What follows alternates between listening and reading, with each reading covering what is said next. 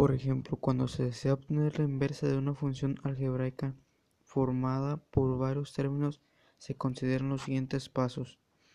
Se intercambian a f de x por y. Se cambian variables, es decir, x por y. Se despeja y.